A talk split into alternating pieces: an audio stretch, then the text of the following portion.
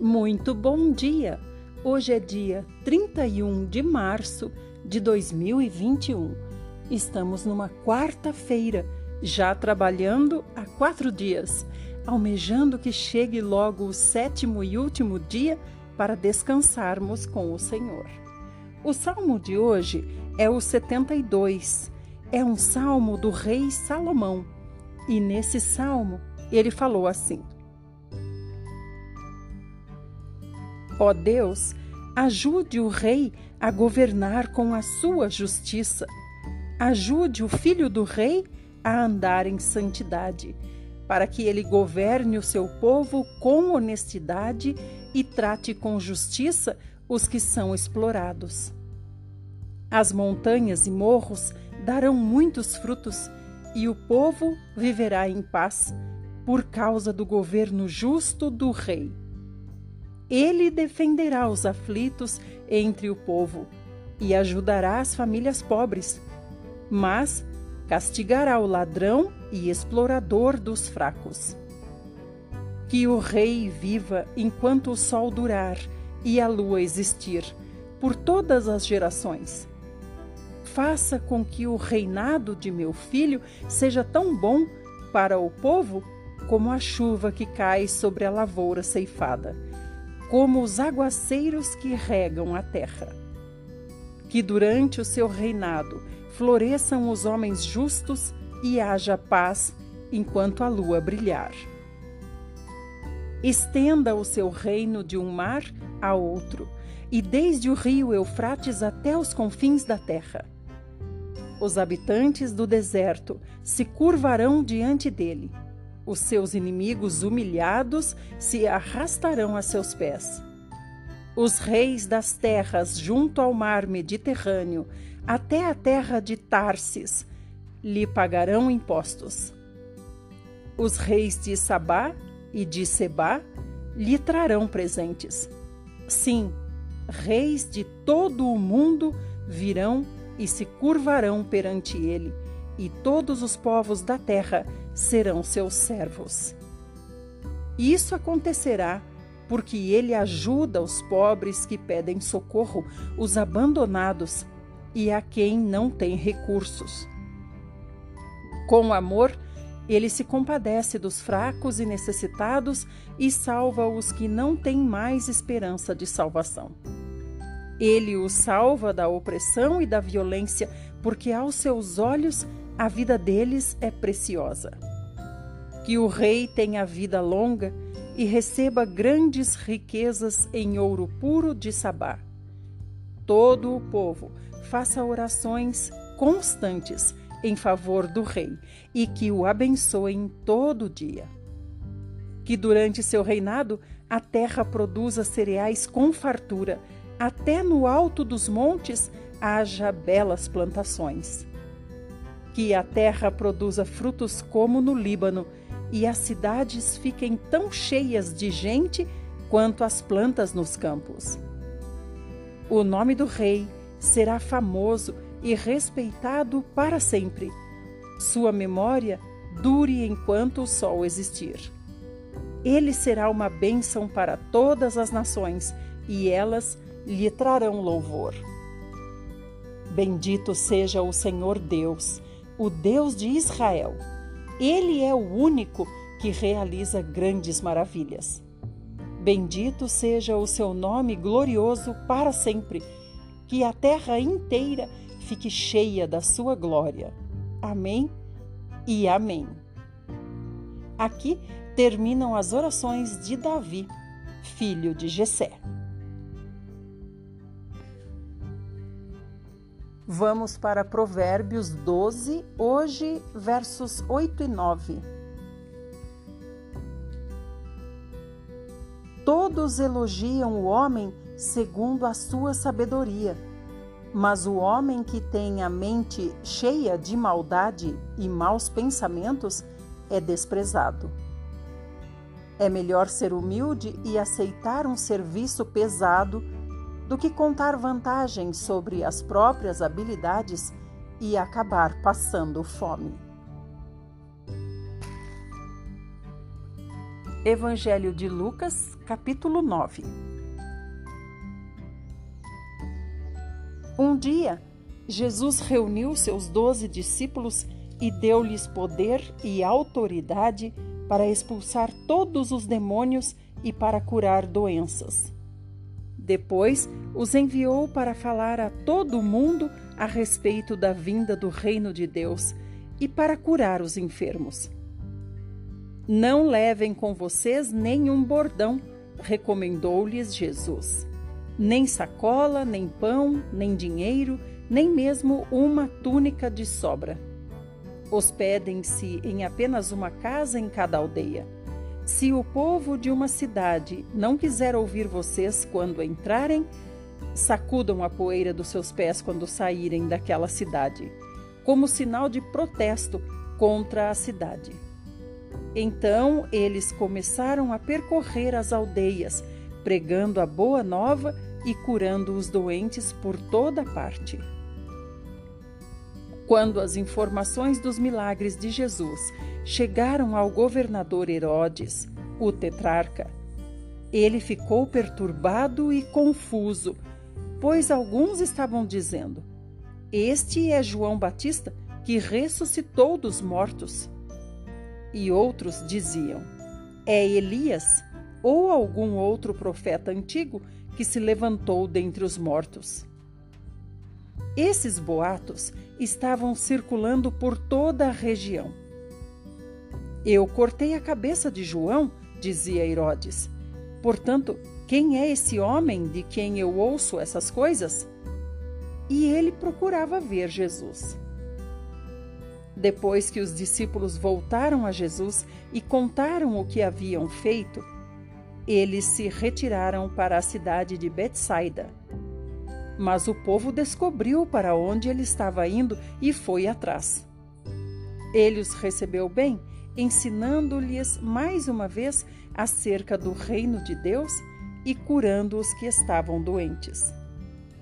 Ao fim da tarde, os doze discípulos vieram e lhe sugeriram que mandasse o povo embora para as aldeias e propriedades dos arredores, a fim de arranjarem comida e abrigo para a noite Pois não há nada para comer aqui neste lugar deserto?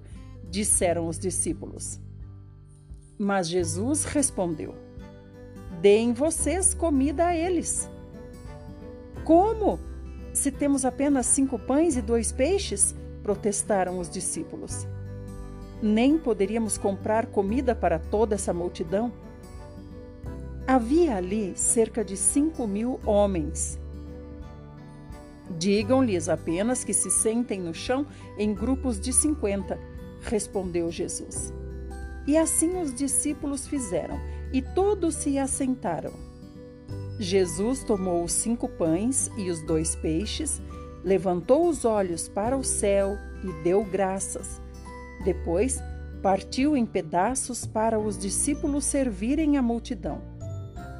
Todos comeram à vontade e ainda foram recolhidos doze cestos cheios de pedaços que sobraram. Um dia, quando estava orando sozinho com os seus discípulos por perto, Jesus aproximou-se e perguntou para eles: Quem o povo está dizendo que eu sou? João Batista, disseram eles. Outros Elias ou um dos outros profetas antigos que se levantou dentre os mortos. Então Jesus perguntou para os discípulos: Quem vocês dizem que eu sou? Pedro respondeu para Jesus: O Cristo de Deus. Jesus deu-lhes ordens rigorosas para não falarem isso a ninguém. Porque é necessário que o filho do homem sofra muito, disse Jesus seja rejeitado pelos líderes religiosos, pelos sacerdotes principais e pelos mestres da lei, e seja morto e ressuscitado no terceiro dia. Então Jesus disse para todos: Aquele que quiser me seguir deve pôr de lado seus próprios desejos e carregar sua cruz cada dia e me acompanhar. Quem insistir em salvar a sua vida, a perderá. Mas quem perder a sua vida por minha causa, a salvará. E que vantagem há em ganhar o mundo inteiro e perder a vida ou ser destruído? Quando o Filho do Homem vier na sua glória e na glória do Pai e dos anjos, ele se envergonhará de todos aqueles que agora se envergonham dele e das suas palavras. Porém, esta é a pura verdade. Alguns de vocês que se acham aqui não morrerão antes de verem o reino de Deus. Vamos até aqui e você está de parabéns por procurar a palavra de Deus todos os dias. Em um ano, nós teremos ouvido a Bíblia inteira. Vamos para o Velho Testamento.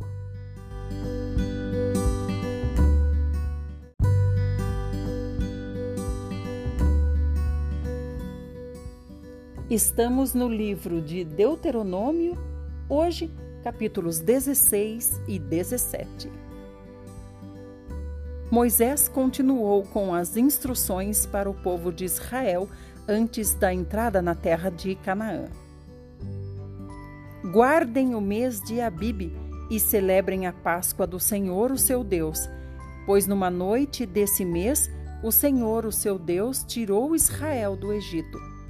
O sacrifício de Páscoa será de um cordeiro ou de um novilho oferecido ao Senhor, o seu Deus, no lugar que o Senhor tiver escolhido para ali fazer habitar o seu nome. Comam carne com pão sem fermento. Durante os sete dias comam pães sem fermento, o pão da aflição, para lembrar como era o pão que vocês comeram quando saíram do Egito. Vocês recordarão que quando saíram do Egito foi com tanta pressa que não houve tempo para esperar a massa do pão crescer. Lembrem aquele dia para o resto de suas vidas. Durante os sete dias, não permitam que seja encontrado fermento com vocês em toda a sua terra. E da carne do cordeiro pascal não deverá sobrar carne alguma para amanhã no dia seguinte. Não ofereçam o sacrifício da Páscoa em nenhuma das cidades que o Senhor, o seu Deus, lhes der o sacrifício só poderá ser feito no lugar que o Senhor, o seu Deus, escolher para a habitação do seu nome. Ali vocês oferecerão o sacrifício da Páscoa ao pôr do sol, hora da sua saída do Egito. Seguindo essa orientação, vocês poderão cozinhar e comer a carne do animal no local que o Senhor, o seu Deus, escolher. E depois, na manhã seguinte, cada um voltará para a sua tenda. Nos seis dias seguintes, comam pão sem fermento, e no sétimo dia será realizada uma assembleia solene diante do Senhor, o seu Deus. Nesse dia ninguém trabalhará.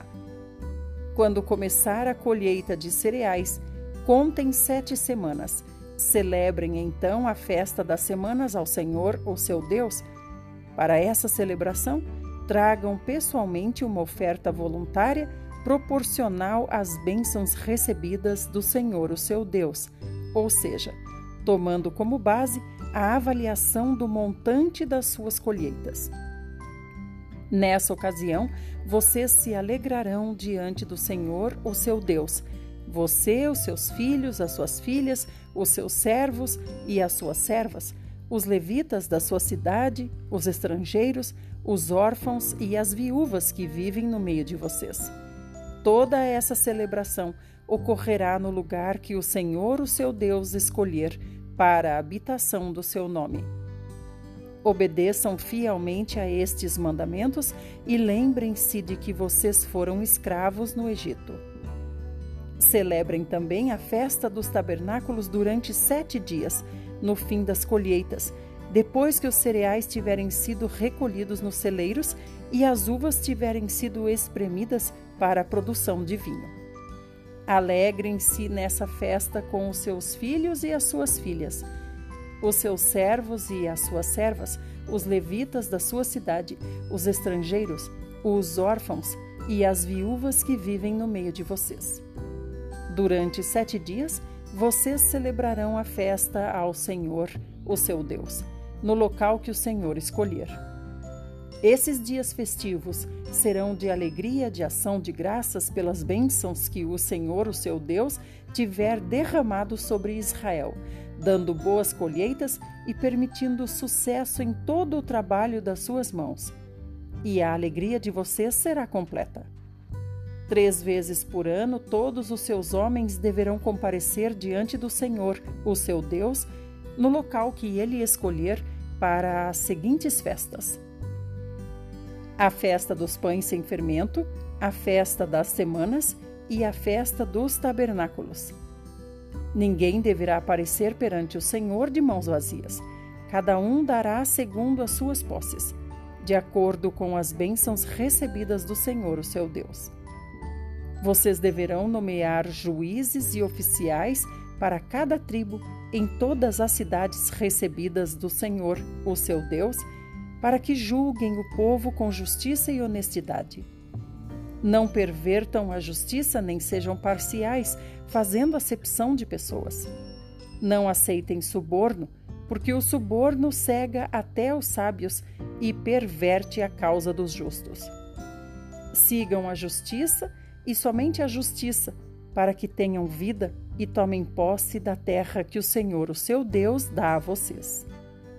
Aconteça o que acontecer, nunca levantem nenhum poste ídolo junto ao altar que Israel irá edificar para o Senhor, o seu Deus. Nem levantem estátuas. O Senhor proíbe terminantemente essas coisas, pois são detestáveis para o Senhor, o seu Deus. Não sacrifiquem ao Senhor, o seu Deus, boi ou ovelha que tenha qualquer defeito ou qualquer deformidade. Oferta defeituosa ofende o Senhor. Se algum homem ou mulher que vive em qualquer uma das cidades que o Senhor, o seu Deus, lhes dá, desrespeitar os termos da aliança do Senhor, fazendo o que o Senhor, o seu Deus, reprova, adorando outros deuses, prostrando-se diante deles, ou diante do sol, ou da lua, ou das estrelas, práticas que não ordenei e que são proibidas, investigue o caso a fundo para ver se é verdade. Se for de fato comprovado que se fez tal abominação em Israel, então levem o homem ou a mulher que tiver praticado esse pecado para fora da cidade e apedrejem essa pessoa até morrer. Contudo, nunca decretem a sentença de morte com base no depoimento de uma testemunha só. Será necessário o depoimento de duas ou três testemunhas. As testemunhas terão de atirar as primeiras pedras, e depois todo o povo fará o mesmo. Desse modo, será eliminado o mal do meio de Israel. Quando aparecer alguma causa difícil demais para se julgar, por exemplo, quando alguém for acusado de homicídio ou crimes com sangue e não existir evidência suficiente, ou alguém violou os direitos do próximo e for difícil provar isso, ou se ocorreu uma briga violenta com lesões físicas, dirijam-se ao local escolhido pelo Senhor, o seu Deus. Os sacerdotes, os levitas e o juiz que estiver em exercício vão ouvir o caso e depois declararão o veredicto. O que eles mandarem fazer, estando reunidos no local escolhido pelo Senhor, terá de ser feito. Procedam de acordo com a sentença e as orientações que eles lhes derem. Da decisão deles não poderá haver reclamação nem recurso. O homem que proceder de maneira orgulhosa e não quiser aceitar a decisão do sacerdote que está ali para servir o Senhor, nem a do juiz, esse homem será morto. Assim vocês eliminarão o mal de Israel. Dessa maneira, todo o povo ouvirá, temerá e não agirá mais com orgulho. Quando vocês entrarem na terra que o Senhor, o seu Deus, lhes dá, tiverem conquistado aquele território, viverem nele e disserem: Bem que poderíamos ter um rei que nos governe, como as outras nações ao redor de nós. Tenham o cuidado de proclamar rei aquele que o Senhor, o seu Deus, escolher. Esse rei terá de vir dos seus próprios irmãos israelitas. Vocês não poderão colocar como rei um estrangeiro que não seja israelita. Aquele que for coroado rei não poderá adquirir para si um grande número de cavalos, muito menos pensar em mandar o povo voltar para o Egito para obter mais cavalos, pois o Senhor disse: Nunca mais voltem por este caminho. Também não deverá ter muitas mulheres, para que o coração não se desvie do Senhor. Além disso, não deverá acumular muita prata e ouro. Quando for coroado e se assentar no trono como rei, terá de fazer uma cópia desta lei do livro guardado pelos sacerdotes levitas. Essa cópia da lei estará sempre junto dele. O rei precisará ler esse livro todos os dias da sua vida para aprender a respeitar o Senhor, o seu Deus, e a obedecer a todas as palavras desta lei e todos os seus mandamentos. Isso impedirá que o rei ache que é superior aos demais irmãos israelitas. Também impedirá que ele se desvie da lei, nem para a direita nem para a esquerda. Assim garantirá um reinado longo e feliz sobre Israel, bem como para os seus descendentes. Terminamos por hoje. Se você quiser conhecer o meu Instagram, é só procurar por nutricionista.idelma Ferreira. Até amanhã!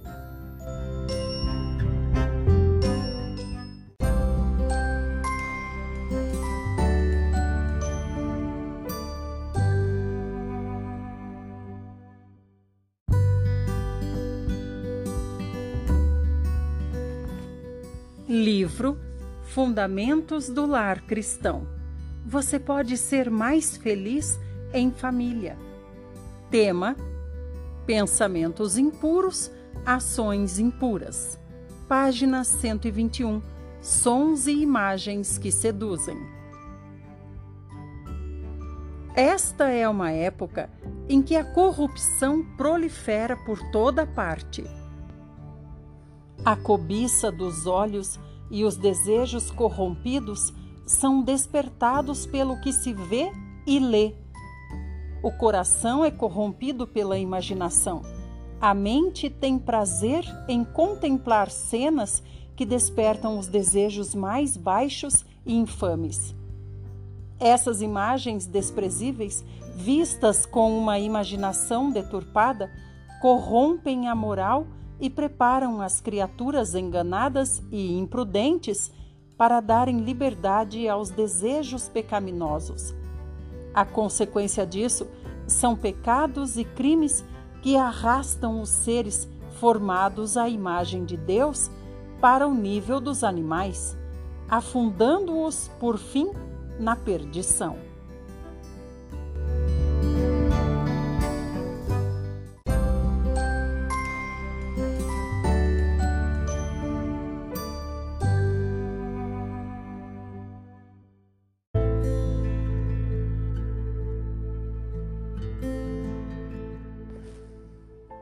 Livro História da Redenção Um panorama do conflito entre o bem e o mal. Tema: O livramento dos santos. Página 287. Foi à meia-noite que Deus escolheu livrar seu povo. Enquanto os ímpios faziam zombarias ao redor deles, subitamente apareceu o sol, resplandecendo em sua força, e a lua ficou imóvel. Os ímpios olhavam para essa cena com espanto, enquanto os santos viam, com solene alegria, os indícios de seu livramento. Sinais e maravilhas seguiam-se em rápida sucessão. Tudo parecia desviado de seu curso natural. Os rios deixavam de correr, nuvens negras e pesadas subiam e batiam umas nas outras. Porém, havia um lugar claro, de uma glória fixa, de onde veio a voz de Deus, semelhante a muitas águas, abalando os céus e a terra. Houve um grande terremoto. As sepulturas se abriram e os que haviam morrido na fé da mensagem do terceiro anjo, guardando o sábado, saíram glorificados de seus leitos de pó para ouvir o concerto de paz que Deus deveria fazer com os que tinham guardado sua lei. O céu se abria e se fechava, e estava em comoção. As montanhas tremiam como caniço ao vento e lançavam por todos os lados pedras irregulares. O mar fervia como água em uma panela e lançava pedras sobre a terra.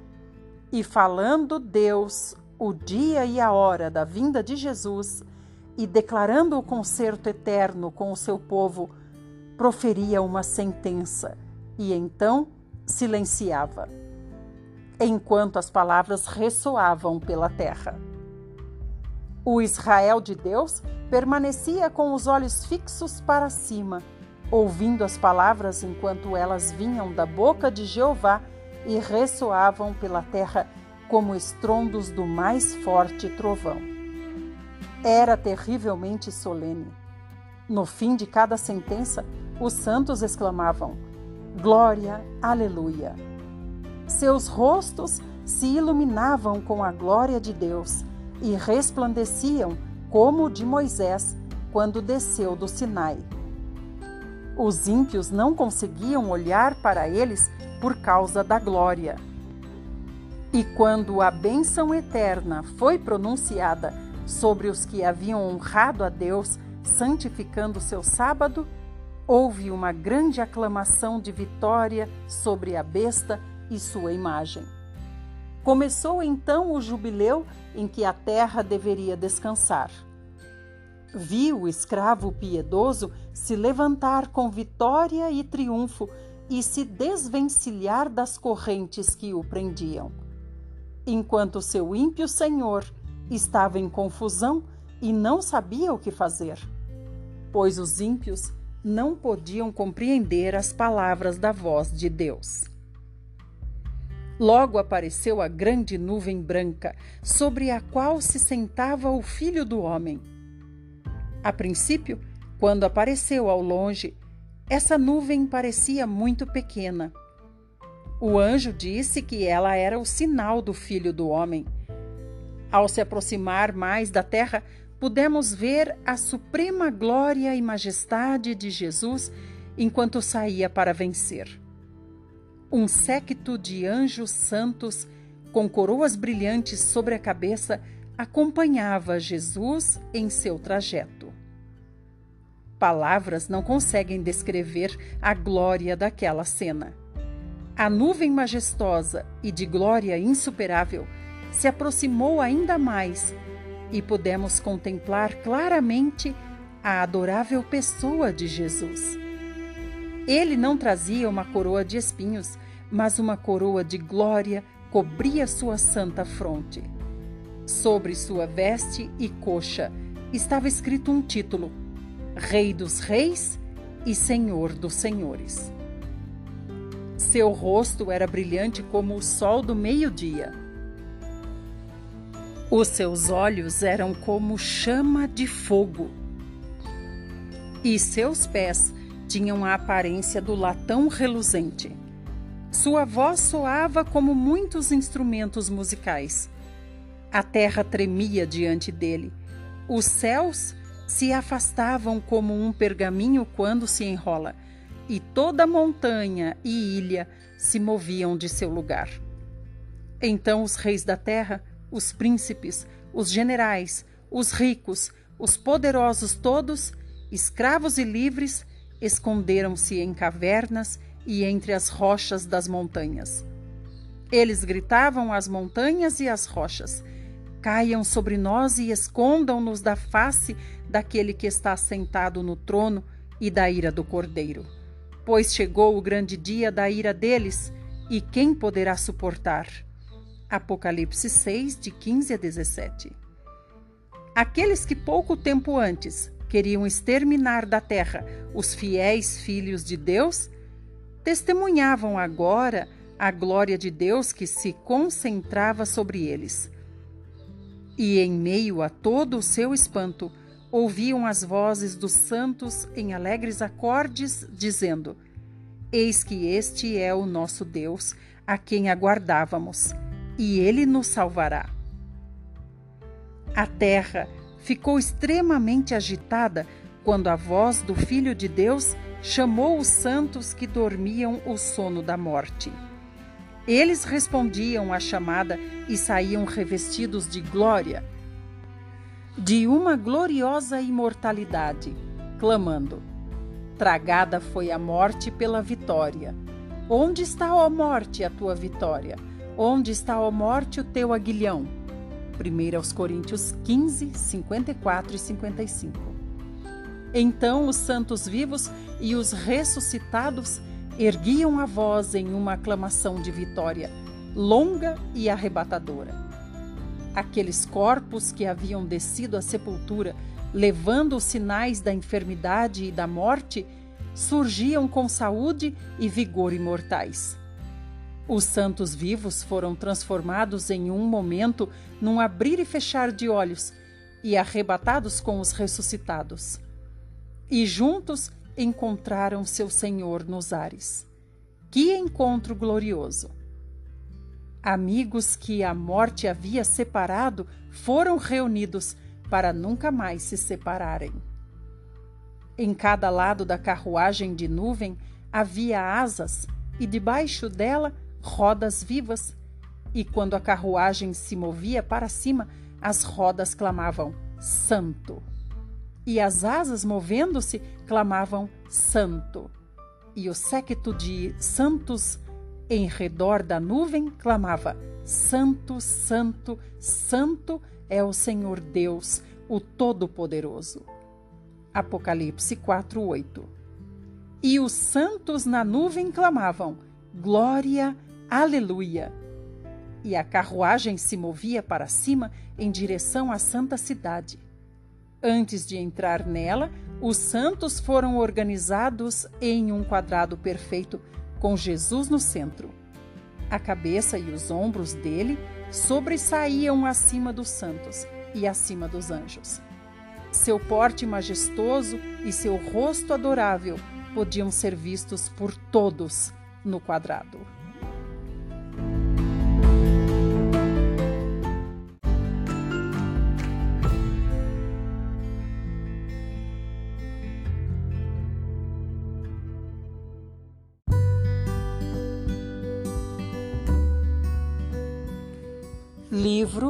Lições para o Viver Cristão. Tema Em Cristo. Página 140. Reunir-se. Uma das distinções citadas em 1 aos Coríntios 12, 13 é entre livres e escravos. Essa distinção também foi eliminada em Cristo. Em Cristo, a distinção entre livres e escravos não existe. Paulo escreveu as epístolas de 1 aos Coríntios, Gálatas e Colossenses durante a era romana, quando a escravatura era praticada. Naquele tempo, os escravos eram como animais ou ferramentas, eles pertenciam aos seus senhores. As crianças que nasciam aos escravos automaticamente se tornavam escravos. Elas não tinham liberdade por toda a sua vida. A distinção entre o livre e o escravo era muito grande. Contudo, Deus não permite que essa distinção exista na igreja. As epístolas de 1 aos Coríntios, Gálatas e Colossenses dizem que não pode haver livre nem escravo. Essa distinção foi eliminada em Cristo. A terceira distinção é entre homem e mulher. Em Cristo e no novo homem, o homem e a mulher têm o mesmo status. não há distinção entre eles. O homem não ocupa uma posição especial, nem a mulher, porque Cristo é tudo em todos. Não há distinção entre homem e mulher. Em questões espirituais, não há diferença entre homem e mulher. Um irmão é salvo pela vida de Cristo, isto é, pela vida do Filho de Deus. Uma irmã é salva pela vida de Cristo, isto é, a vida do Filho de Deus.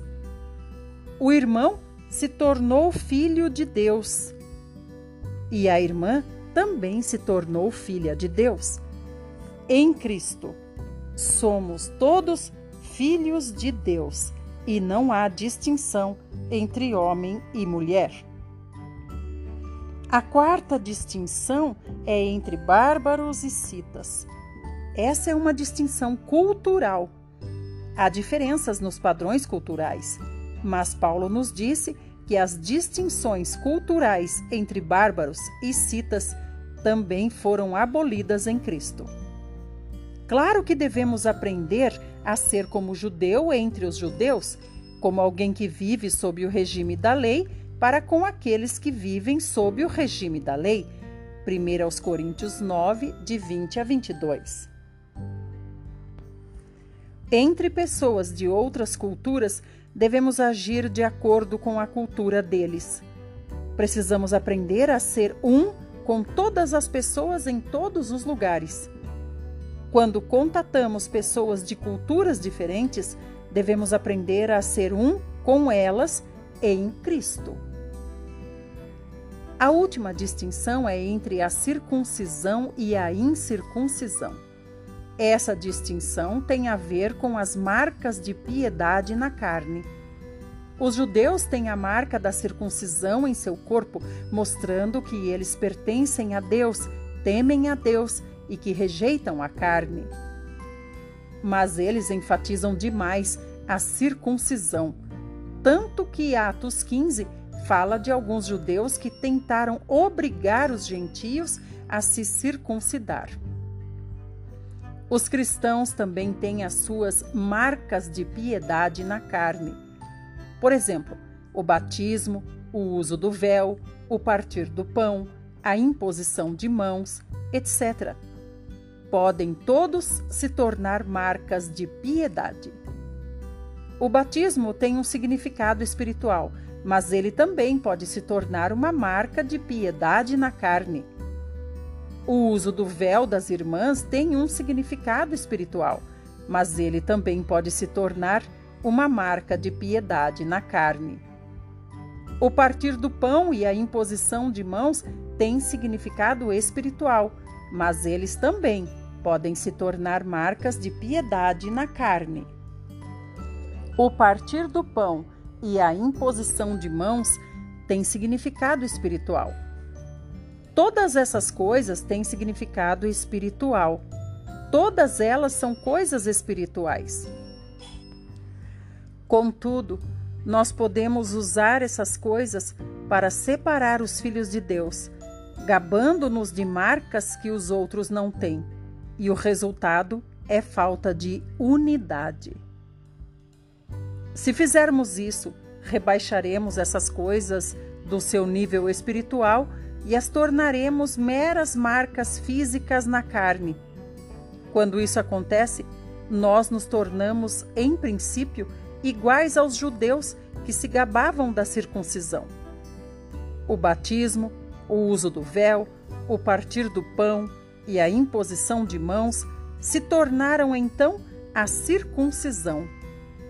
Se fazemos diferença entre os filhos de Deus devido a essas coisas, então estamos fazendo distinção segundo a carne. Porém, em Cristo não há distinção entre a circuncisão e a incircuncisão. Nenhuma marca física na carne pode ser usada para diferenciar os filhos de Deus. Fomos feitos um em Cristo. A vida em Cristo é uma, e todas essas coisas estão fora da vida de Cristo. É claro que é bom termos a realidade espiritual que acompanha essas marcas físicas. Mas se alguém tem a realidade espiritual e não tem a marca física, não podemos excluí-lo. Os filhos de Deus não devem permitir que marcas físicas danifiquem a unidade do Senhor e a unidade no novo homem. Todos somos irmãos, somos o novo homem em Cristo. Todos somos membros do corpo e todos somos parte do corpo. Uma vez que estamos na igreja, não devemos ter nenhuma distinção fora de Cristo. Todos estão sobre uma nova base. Todos estão no novo homem criado pelo Senhor e todos estão no corpo edificado por Ele. Precisamos ver que todos os filhos de Deus são um. Não há lugar para superioridade ou inferioridade. Temos de eliminar os pensamentos denominacionais e sectários do nosso coração. Assim, não haverá divisão na reunião da Igreja de Deus e na comunhão entre os irmãos. Precisamos prestar atenção a essas questões na reunião e precisamos expressar isso em nosso viver e em nosso andar diários. E que Deus nos abençoe.